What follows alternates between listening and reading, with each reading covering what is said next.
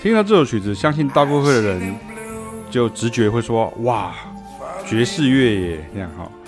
可是像我们是爵士乐手，我们是爵士乐的老师，我们就会跟你讲说，其实这首不是爵士乐。那你会想，为什么会这样子？哈，那这有一个原因啊，就是我们在教导、欣赏与认识音乐的时候呢，所经常遇到的困境是。我们所介绍的这些台湾较少见的音乐类型呢，没有办法简单归类，或是用一句话分辨，或是定于一尊哦。所以，如果听众习惯了现今大众媒体的传播方式呢，以及网络的简单化、懒人包化啊，就比较没有办法接受。你得解释两层或以上的导览方式哦。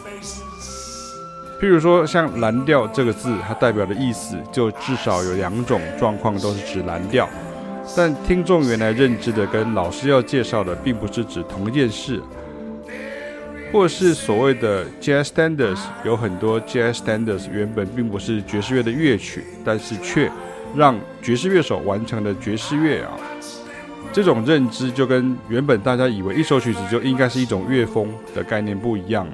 还需要再解释一层，才能得到真正的爵士乐代表性与意涵。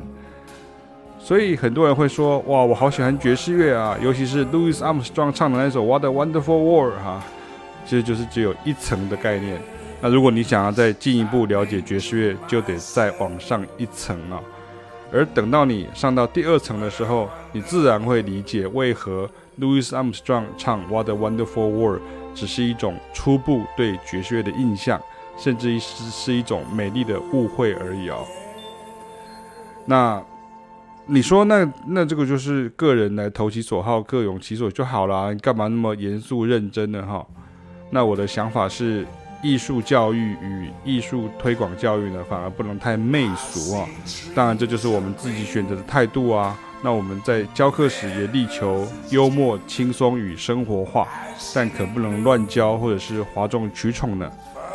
那你如果真的想要了解为什么这首大家都认为是爵士乐，然后为什么爵士乐手会认为说这不是爵士乐，或者是说，呃，真正内行的爵士乐迷他会说这个并不是爵士乐啊，到底为什么这样哈？